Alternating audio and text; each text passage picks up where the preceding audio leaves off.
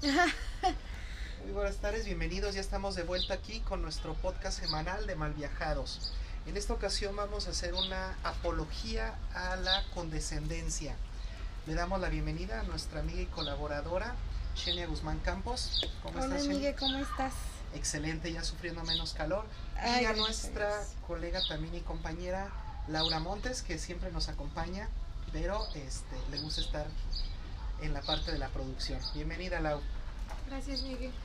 Gracias a ustedes. Y bueno, el día de hoy vamos a hablar de la condescendencia, que es una acción, es una palabra que usualmente es vista de forma negativa, de forma peyorativa, pero en este caso la, la quiero mostrar como una virtud, como una virtud que tiene obviamente un valor ético importante. Y me gustaría iniciar por contextualizar el problema o la situación. Vivimos en un mundo demasiado infantil. Cada vez es más difícil encontrar gente madura, gente responsable. Por lo general estamos rodeados de gente que es muy voluble, se toma todo personal, eh, actúa por impulsos, por berrinches, por caprichos, son rencorosos, abusan, eh, abusan de la confianza, son personas que pues, básicamente se mueven por deseos, ¿correcto? Entonces, ese tipo de personas no aceptan la verdad.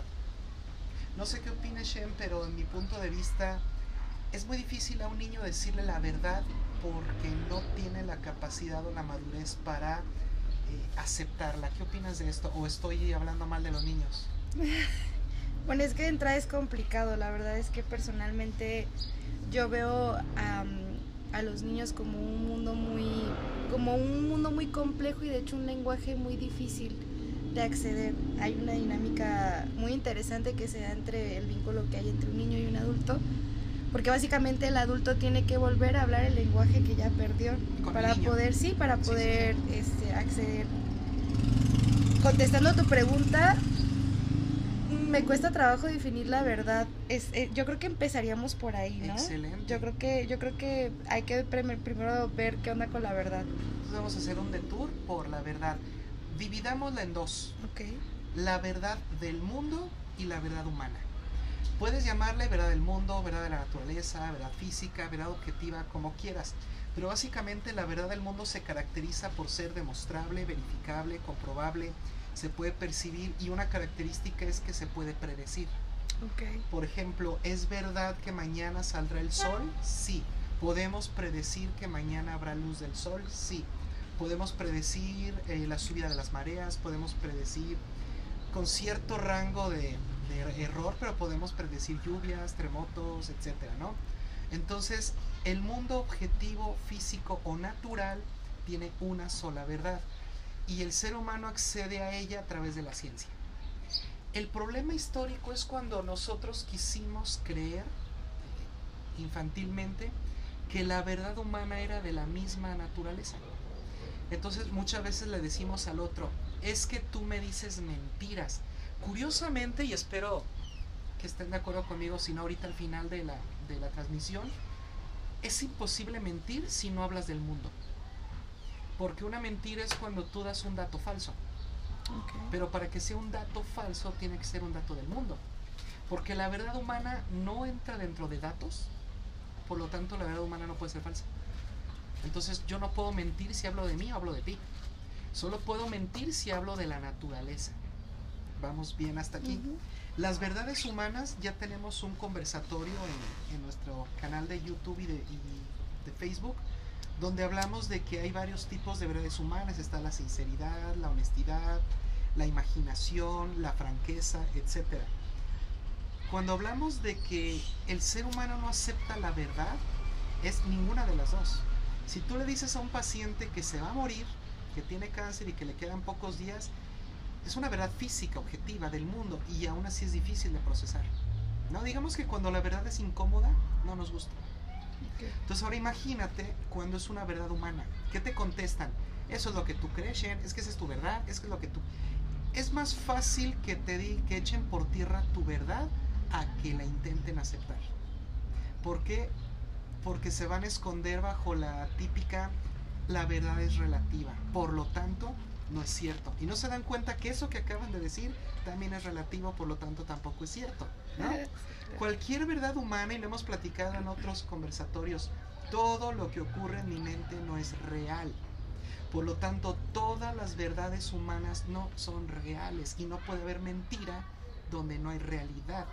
Entonces, digamos que lo que sustituye a la mentira, lo que sería el, el análogo en términos de verdades humanas, sería la falta de sinceridad o la no sinceridad. ¿Vamos bien? El no ser sinceros sería como lo, lo similar a la mentira. Y también espero convencerlas al final de que es muy poca la gente que no es sincera. A lo mejor suena raro, pero de verdad es muy es De hecho, yo te podría decir que cualquier persona normal, con, una, con un cerebro funcional normal, siempre es sincera. Porque ser sincero es actuar de acuerdo a lo que yo creo, de acuerdo a lo que creo que me conviene. Y la verdad es demasiado estúpido actuar de forma contraria a lo que crees que te conviene. Si tú, por ejemplo, le pegas a alguien porque en ese momento pensaste que era lo mejor que podías hacer, diste un golpe sincero. La sinceridad no significa buena o mala, simplemente es. Entonces es muy raro encontrar a alguien que sabiendo que le conviene algo, haga lo contrario. ¿Y qué tan instintiva puede ser la sinceridad, por ejemplo? Porque lo planteas como algo muy instintivo, incluso como una reacción. No, de hecho, lo instintivo es el buscar lo que nos conviene. Okay. Digamos que es la parte instintiva. Pensarlo es lo que lo hace ya no ser tan instintivo. Si tú actúas sin pensar, o sea, instintivamente, estamos hablando de la franqueza. Ser franco es decir lo que se te viene a la... Es decir, tu verdad sin pensar. Pero en la sinceridad tiene que haber un poco de reflexión. Y al momento que reflexiono, estoy instintiva o primitivamente obligado a elegir lo que creo que más me conviene. Por ejemplo, si tengo que llevarle pan a mi hijo enfermo, hay muchas opciones, ¿no? Trabaja, pide prestado o incluso róbate el pan. Cada persona decidirá lo que él crea que le conviene más como todo está ocurriendo en su mente, nada es real. Hasta que no intenta robarlo, no pasó algo. Todos los planes que haga antes no son reales. Pero son sinceros al momento que lo agarra la policía y le dice, ¿por qué robaste? Sinceramente, de todas las opciones, que al menos las que se me ocurrieron, creí que esta era la correcta o la adecuada en este momento. Eso es ser sincero ser sincero, hay que quitar la idea de que es como la verdad del mundo. Ser sincero es actuar de acuerdo a lo que tú crees. Punto. Y rara vez te vas a encontrar a alguien que actúe en contra del mismo. Incluso si alguien se suicida, podrías decir, ah, mira, ahí está un ejemplo, se mató. Bueno, él creyó que era la mejor opción. Él creyó que estaba haciendo lo correcto, él se mató sinceramente. Ser sincero no significa ser bueno, no significa ser malo, solo significa actuar de acuerdo a lo que creemos es correcto. Porque lo correcto también es creación humana, por lo tanto tampoco es real. Por eso en las verdades humanas son más difíciles, porque no la puedo comprobar, no la puedo demostrar. Todo esto que te estoy diciendo no lo puedo demostrar. No lo puedo comprobar porque es mi verdad, es una verdad humana, es una verdad filosófica. Por lo tanto, es muy fácil que cualquier persona eh, que simplemente por afán de llevar la contraria o por simple berrincho capricho me va a decir no es cierto, es que no es cierto, es que no es cierto, sin siquiera reflexionarlo, sin ser sincero. ¿Me entienden? Entonces, regresando a lo de los niños. A un niño yo le puedo decir la verdad del mundo y aún así se las ocultamos. Imagínate las verdades del hombre, las verdades humanas. ¿Crees que un niño tenga, olvídate de la inteligencia, porque claro que la tienen, que tenga la fuerza para soportar una verdad humana? Entonces, ¿qué ocurre cuando de repente percibes, ¿no? interpretas que estás rodeada de niños? Que podrán tener 30, 40, 50, 60 años, siguen siendo niños. Entonces, ¿qué pasa cuando vivimos en un mundo rodeado de gente inmadura, de gente infantil? Tú no les puedes decir la verdad, porque si les dices la verdad, se van a ofender, porque son niños, no, no tienen la fuerza para aceptarla. No tienen la madurez para siquiera intentar comprenderte. Y si van a, a, decirte que estás mal, una verdad humana solo se combate con otra verdad humana, es decir, lenguaje mata lenguaje. Pero hay personas que se enojan, se, te avientan, te pegan, se indignan, hacen todo lo contrario al hablar.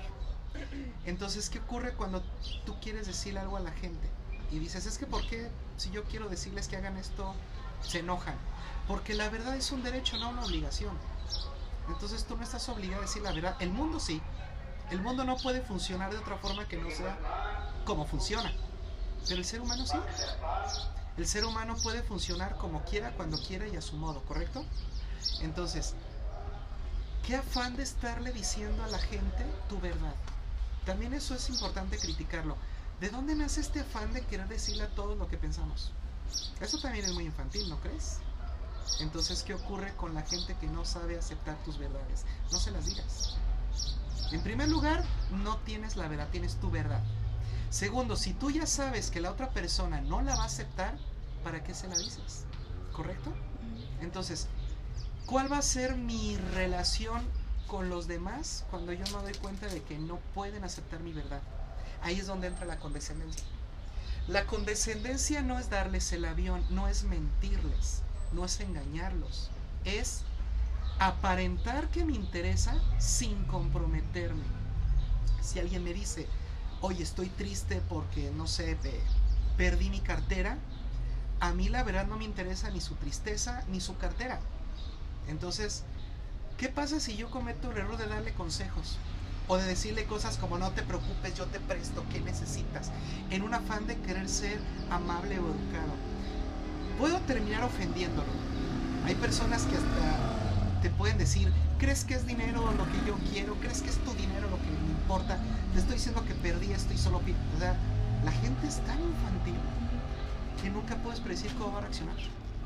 Entonces, ¿qué es lo que, lo que hacemos cuando damos un consejo? En primer lugar, no nos lo pidieron. Y en segundo lugar, actuamos como si la cartera fuera nuestra, nos lo tomamos personal, como si fuera nuestra obligación ayudarle. Entonces, desde ahí empezamos mal. Y en un intento de ser educados, terminamos peleados con la persona. La condescendencia sería ser educado sin que se vuelva personal. Un ejemplo sería, lamento mucho tu, situación, espero que pronto lo resuelvas. Ahí está, fui educado, te, te, di, te hice sentir que tu problema, claro que era importante, no lo hice menos, pero en ningún momento me involucré. Exacto. Porque el gran problema es cuando me involucro en los problemas de los demás. Ese es el problema. Entonces la condescendencia es ideal para evitar comprometerte o involucrarte con los asuntos de otros sin que te veas mal. Porque otro podrías decir, ay, ¿por qué no simplemente le digo, ¿sabes qué canal? No es mi cartera, no me importa, no me interesa. Lo platicamos el curso pasado. La vida es tan corta, tan breve y solo tenemos una que, que andar generando enemigos de gratis es perder el tiempo. Entonces, si yo sé que estoy rodeado de niños, que si yo les digo, oye, ¿sabes qué? Mira, estoy haciendo otras cosas tu cartera, no me importa, no me interesan tus broncas, estoy ocupado. Se van a ofender, se van a sentir, el malo soy yo y voy a terminar con un enemigo más. ¿Qué necesidad tengo de eso? Yo creo que es bastante absurdo y en contra de toda razón generar enemigos de gratis. Porque esa reacción tan franca, tan cruel, tan hiriente, no está justificada en ninguna norma ética. Yo no tengo ninguna autoridad para hacer sentir mal a alguien. Correcto. Ninguna virtud te avala para hacer sentir mal al otro. Entonces, ¿qué ocurre con la gente que dice, no, pero es que yo le dije mi verdad y es que mi verdad no me importa? Entonces, de cierto modo, la condescendencia es lo mejor que podemos hacer cuando estamos o percibimos o creemos que las personas no pueden aceptar la verdad. En un mundo donde la gente es inmadura, la gente no acepta la verdad. Cuando tú te encuentras a alguien que detecta tu condescendencia, eso ya es una ventaja. Si la persona detecta la condescendencia, no es tan infantil como tú pensabas. Cuando la persona te dice, Shen, a mí dime la verdad, no te preocupes, puedo con la verdad, entonces ahí sí sería grosero ser condescendiente. Nada más hay que advertirle, bueno, pero es mi verdad y no estoy diciendo que así sea, pero es lo que yo creo, lo que yo pienso y, no quiero que esto genere un problema o un conflicto. Pero andar diciéndole tu verdad a todo el mundo de manera indiscriminada se me hace una pérdida de tiempo y un riesgo. ¿Cuántas personas han sido golpeadas, asesinadas por andar diciendo verdades que la verdad no tenían, no tenían sustento, eran solo opiniones? Pero la gente trae como que un impulso a siempre decir lo que cree, que, que eso provoca conflictos. Entonces, ¿qué hago yo en mi vida, en mi vida personal? a mis clientes siempre les digo la verdad. con mis clientes jamás soy condescendiente porque pierdo la confianza de ellos. Pero fuera del trabajo o fuera de la escuela, en mi, en mi vida normal, personal, soy muy condescendiente. ¿Por qué? Porque imagínate tener una idea del filósofo y luego andar queriendo convencer de tu filosofía a todo el mundo. Ya hubiera terminado yo loco.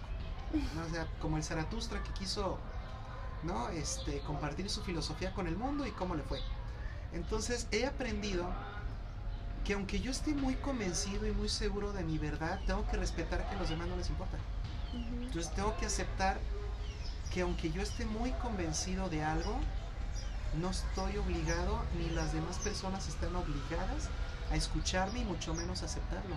Entonces es una pérdida de tiempo y de energía estar queriendo decirle a todo el mundo tu verdad sin primero cerciorarte si les interesa. Como te dice hace rato, dar consejos a quien no te los ah. pide. Me asustó mucho, perdón, una disculpa. Dar consejos a quien no te los pide. Opinar cuando nadie te preguntó. Contestar cuando nadie te está preguntando. A veces son hasta preguntas retóricas, ahí las andamos contestando. Meternos donde nadie nos llama. Esas son actitudes infantiles. Entonces he aprendido que la condescendencia es una virtud, porque soy educado con el otro y al mismo tiempo no me involucro en su situación. Así es como yo definiría la condescendencia. Hacerte sentir bien, realmente serte útil sin resolverte las cosas. Porque hemos platicado, si el mundo está lleno de niños, que niño diagonal irresponsable, y cada que me cuenten un problema yo voy a resolvérselos, siguen siendo niños y siguen siendo irresponsables. La condescendencia es mucho más virtuosa porque te hago sentir bien, pero no asumo tu responsabilidad. ¿No? Como el ejemplo de la cartera, pues ojalá la encuentres pronto, ojalá, ojalá aparezca y ya. En ningún momento te digo no te preocupes, yo la busco. En ningún momento te digo yo te presto.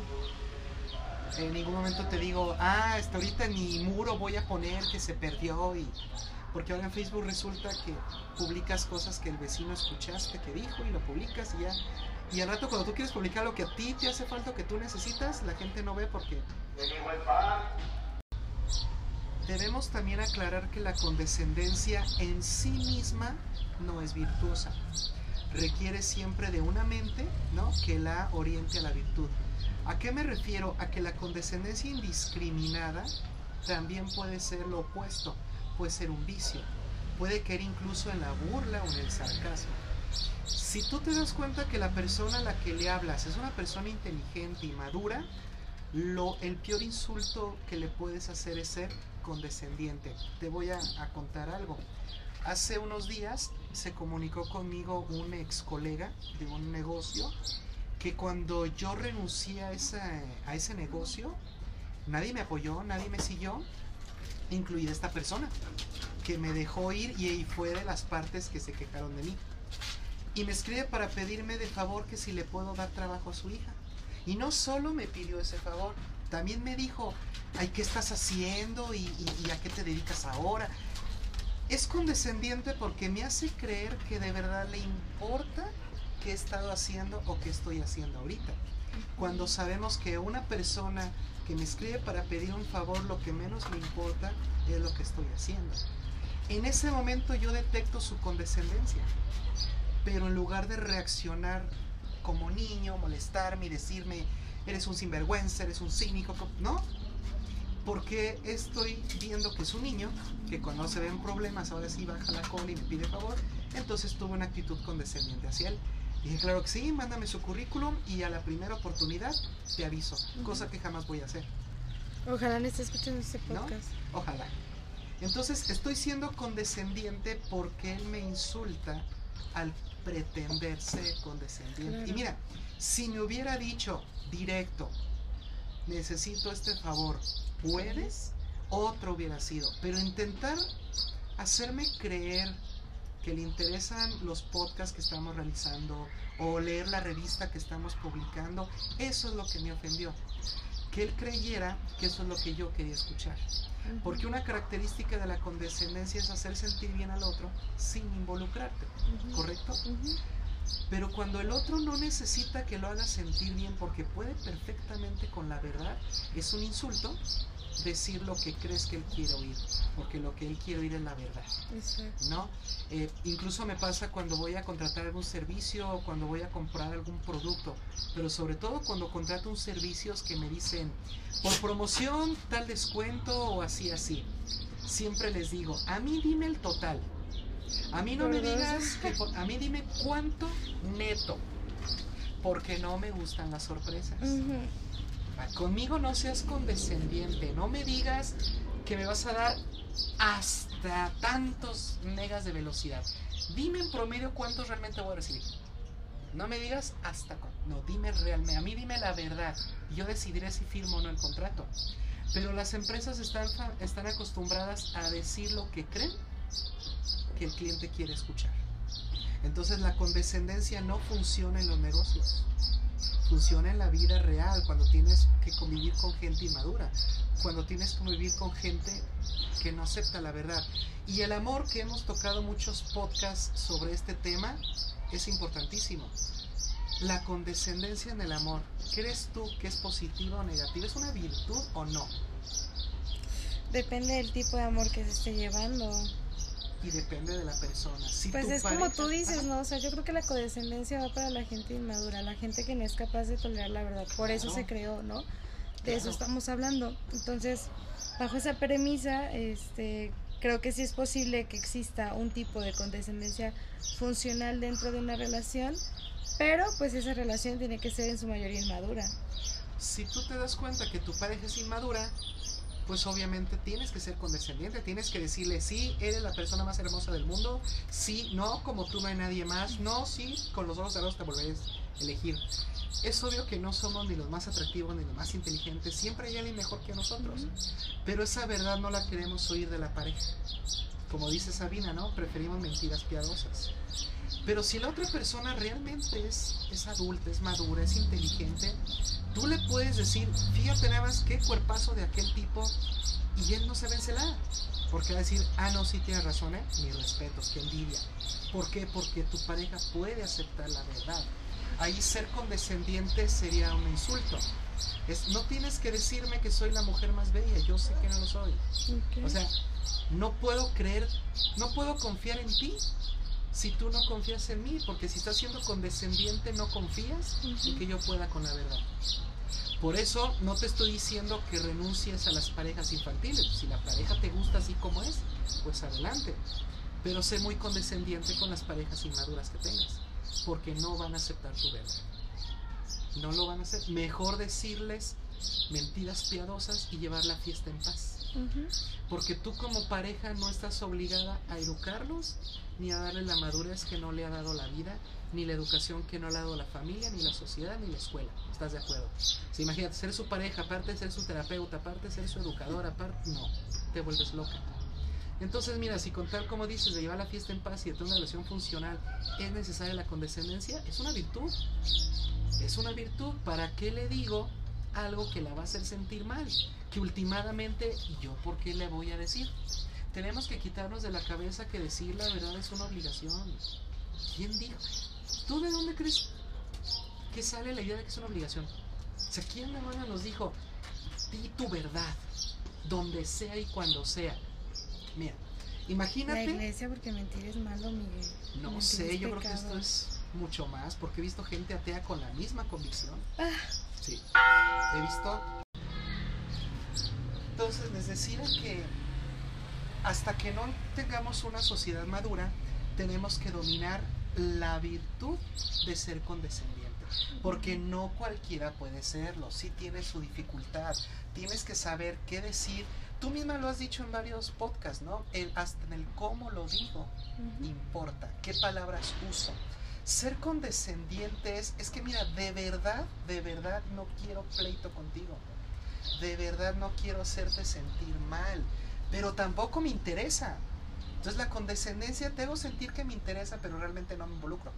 Porque muchas personas por quedar bien, que es una tontería, también es muy infantil, por quedar bien se echan compromisos que realmente ni, ni quieren ni les interesa Ujú. y terminas haciéndolo por obligación de mal, mal y de malas. Tan fácil que hubiera sido ser condescendiente. ¿No? Muchos te dirán, no, les hubieras dicho la verdad y volvemos a lo mismo. ¿Y de dónde sacas que la verdad es mejor que la condescendencia? A mí nada más dime si se tocó en un argumento a favor de la verdad y en contra de la condescendencia. O sea, ¿de dónde sacamos este ego, esta vanidad de decir, es que es mi verdad y por lo tanto la tengo que compartir con el mundo? No. De hecho, y tú como psicóloga no me dejarás mentir, de hecho las personas que no se adaptan a un entorno tienen problemas. Pues claro. Lo que uno tiene que hacer es adaptarse al entorno. Si tú estás esperando que el entorno se adapte a ti, tú tienes un problema psicológico. Entonces, ¿por qué demonios crees que todos debemos de adaptarnos a tu verdad y que todos estamos deseosos y esperando a que nos cuentes tu verdad? Y eso en filosofía pasa, ¿eh? A mí me ocurrió, cuando sales de la facultad, sales creyendo que tienes la verdad en las manos, sales sintiéndote casi un Illuminati. Y te das de topes en la, en la pared cuando te das cuenta que la gente vive perfectamente sin tu filosofía. Vive perfecta y, media, y mediocremente feliz sin saber tus filosofías. Entonces, genero problemas con los demás, de todos modos la filosofía no impacta. Entonces, también como psicóloga sabes que quien no quiere curarse, no hay terapia que funcione. Bueno, aquí lo vamos a metaforizar. Quien no quiere aceptar la verdad, no importa lo que le digas, no la va a aceptar. No importa, miéntele, de todo modo no la va a aceptar. Por eso la condescendencia es una virtud. Porque yo sé que no vas a aceptar la verdad. ¿Para qué te la digo? ¿Qué ganas tú? ¿Qué gano yo? Mi ego de sentir. Yo le dije, mira, vamos a hablar de dos, tres ejemplos bien comunes. De cómo la verdad, yo estoy en contra de las verdades humanas cuando se dicen indiscriminadamente. Imagínate, llega una chica al jardín de la rosa, ¿no? Tan bonito. Y ve que en, un, que en una de las mesas del café están otras amigas, que por cierto se llevan mal, ¿eh? O sea, esta chica que llega odia a las chicas que están en el café. Pero resulta que las ve y le da gusto. Desde aquí ya sospechamos, ¿por qué si las odia? Le da tanto gusto verlas. Ahorita van a saber por qué. Se acerca con ellas y les dice, ay amigas, disculpen que les interrumpa, pero tendría que decirles la verdad. Acabo de ver a tu novio con otra. A ver. ¿Está diciendo la verdad buscando realmente ayudar a la chica? ¿O se está escudando en una verdad para, para lastimarla? Entonces, ese es el gran problema de la verdad. Sí, sí, sí. La verdad igual que la... Y, y- y que te decía, igual que la verdad física no es ni buena ni mala. Nada más que la verdad física no tiene intención y la verdad humana sí. Entonces, yo puedo usar la verdad para ayudar o puedo usar la verdad para destruir. Entonces, ¿de dónde demonios sacamos que la verdad en sí misma es buena o es noble? Para los que no están familiarizados con la palabra noble significa que no hace daño. Punto. Cuando decimos ese perro es muy noble, a mí me suena entonces ese perro no me va a morder. Si no me dicen que es noble, posiblemente me muerda. Entonces, la verdad no es noble. Porque la verdad, claro que puede destruir. La verdad, claro que puede dañar. Por eso muchos dicen, es que, qué feo que seas mentiroso, es que no puedo confiar en el mentiroso. Pero si confías en el que usa la verdad para lastimarte, yo veía una contradicción terrible. Porque a lo mejor la persona, regresando al, al ejemplo del café, a lo mejor ni vio a quien dijo que vio, o a lo mejor está malinterpretando la situación, ¿Cómo sabe que era su novio? o cómo sabe que realmente estaba haciendo algo indebido. Han pasado tantas veces que se ha malinterpretado todo, pero como vivimos en un mundo inmaduro, la persona que va con el chisme es infantil y la persona que reacciona de manera celosa también está siendo muy infantil, porque tampoco le consta. Ahí se puede hablar de mentiras porque la chica está haciendo referencia a algo del mundo físico. Está hablando de que vio a una persona en un espacio y tiempo y con otro ser humano. Ahí sí existe la mentira porque es posible que los datos estén, sean falseados. Pero cuando no hablamos de datos sensibles, Ujú. es imposible mentir. Sí, lo Nada. dijiste al inicio. Ujú. La- las emociones no tienen datos. La verdad humana no, no puede ser falsa. Si yo digo te amo y, y un día me reclamas, tú dijiste que me amabas. ¿Y cuál fue la mentira? que no me amabas, ¿cómo lo sabes? Porque yo no lo siento, yo siento que sí. Y ahí podemos estar 3, 4, 5 años y de ahí no me vas a mover. Porque no hay forma de que tú demuestres que el amor es mentira o que es verdadero. Solo puede ser verdadero o mentiroso o falso lo que se puede demostrar. Y solo se puede demostrar la verdad física, las verdades objetivas.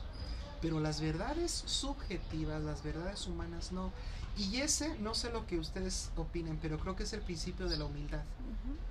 Yo debo de reconocer que solo es mi verdad y ya. Y si nadie me está pidiendo la verdad o realmente no creo que va a, a provocar un cambio, me la guardo. Y mejor soy condescendiente. Porque si no soy condescendiente, pero tampoco quiero decir mi verdad, es, es algo que aquí en mexicanos usamos mucho, ¿no? Me veo mamón, me veo payaso y me veo sangrón. Que me digan, Miguel, ¿qué opinas de esto? No, no voy a decir nada. Porque son unos infantiles y no van a ser. No, pues ya salió No, peor. Se dejan. Tan fácil que es, híjole, no sé. Sería cosa de, de que me dieran tiempo porque. Porque sí está complicado, ¿eh? No, sí está. Sí está complicado y denme chance de pensarlo, a ver qué se me ocurre. Y a la primera oportunidad te les pierdes tres meses, ¿no? Lo que se les pasa.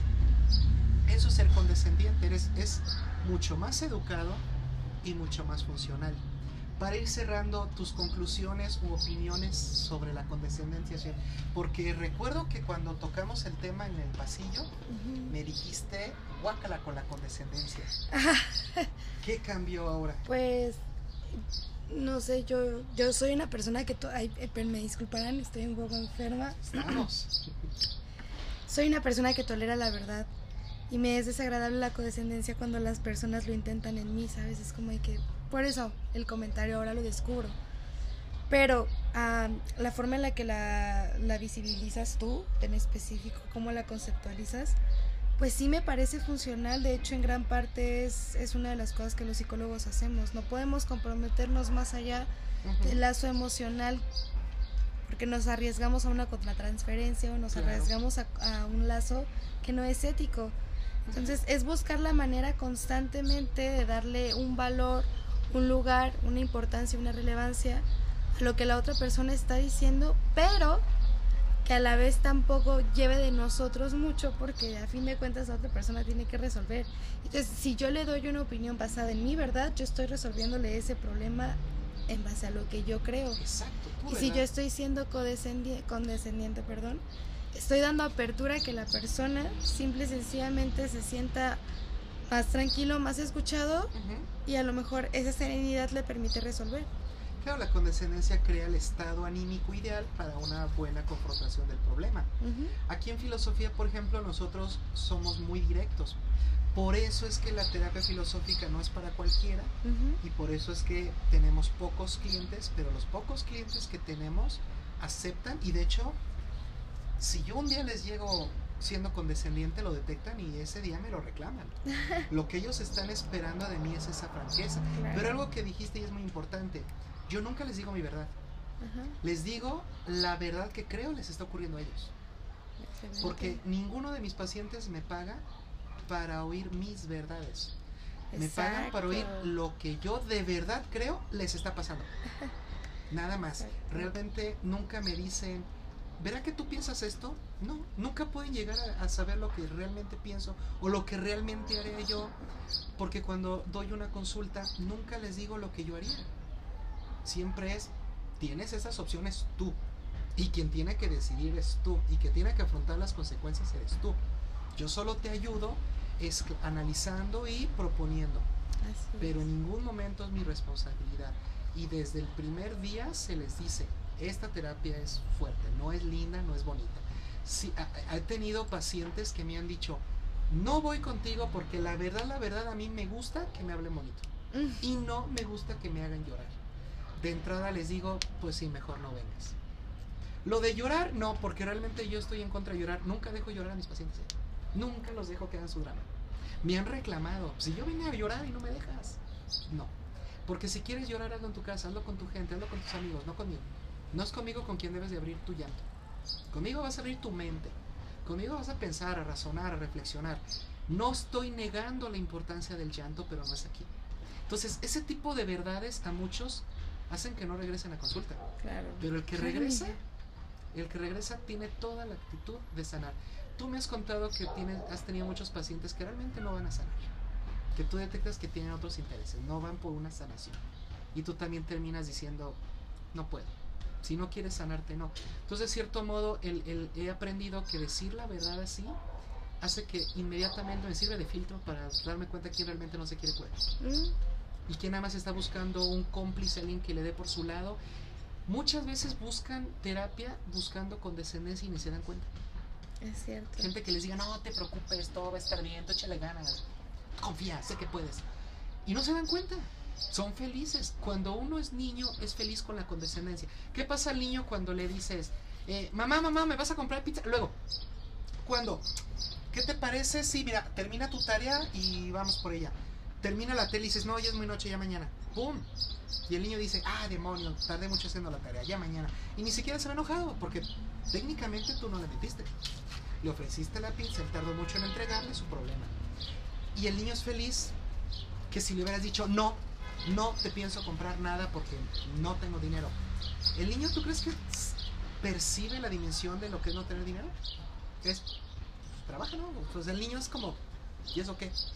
Entonces somos muy condescendientes con los niños. Entonces cuando tú te das cuenta que vives rodeada de niños, pues tienes que aprender a ser condescendiente. Si no vas a tener rodea- vas a estar rodeada de niños rencorosos, enojados, encaprichados, berrinchudos, que van a ver eh, de qué forma te meten el pie, te, te ponen zancadilla, actúan a tus espaldas, te critican. Todo porque tú, inocente e ingenuamente, quisiste decir tu verdad. La verdad no es para todos. ¿Estás de acuerdo? Sí. Y otras, ya para terminar este conversatorio, es importante aclarar, si queremos realmente dominar la condescendencia, son dos elementos los que tenemos que buscar en ella. Debe de haber algo bueno en la condescendencia y algo productivo.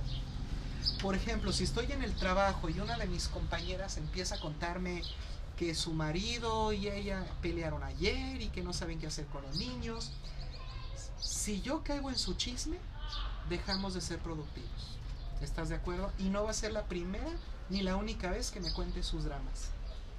Entonces, si voy a ser condescendientes buscando productividad, tengo que decirle la palabra ideales para que ella se sienta bien y me deje seguir trabajando. Y ya no me voy a pedir consejos. Algo tan sencillo como, pues sí, pero pues así está la situación. ¿Has pensado en buscar terapia de pareja? No, deberías de hacerlo. Y sigo en lo mío. Oye, sé que lo que te está pasando es bien fuerte, pero ¿qué te puedo decir? Sabes que estoy soltero. O sabes que yo soy igual o peor. Tú- yo no podría darte consejos. Busca a alguien más. Mira, le mentí si quieres verlo así. Digo, las mentiras cuando hablamos de mi vida espiritual no existen. Pero de cierto modo ya le dije, no es conmigo. O sea, no minimizo tu situación. Te hago sentir que sí es importante, pero no es conmigo con quien debes ir. Ya de una vez te dije, bien bonito, bien educadamente, no soy yo. Pero en lugar de decirte, no es mi problema, no me interesa, te dije, no estoy calificado ni capacitado. Busca a alguien más. Y sigo en mi trabajo. Y si ella sigue hablando, yo sigo en mi trabajo. Y si me dice, ¿qué opinas? Ya te di mi opinión. No soy yo el indicado. Yo te escucho, pero no sé qué decirte. Y sigo en mi trabajo. Mi lenguaje corporal es congruente con lo que te acabo de decir.